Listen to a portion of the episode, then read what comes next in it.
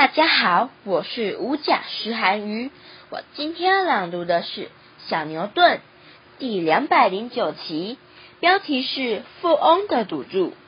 小朋友，你听过这个故事吗？在非洲的伊索比亚，传说在以前曾经有一个富翁和他的仆人打赌，只要冬天时仆人可以全身不穿衣服。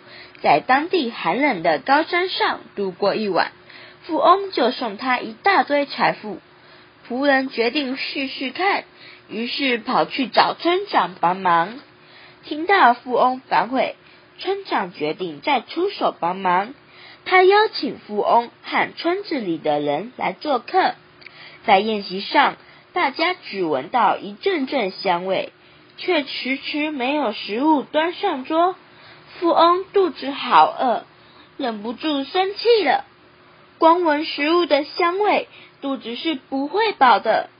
村长马上反问：“难道看着远方的火堆就能取暖吗？”富翁知道错了，依照约定把财富送给仆人。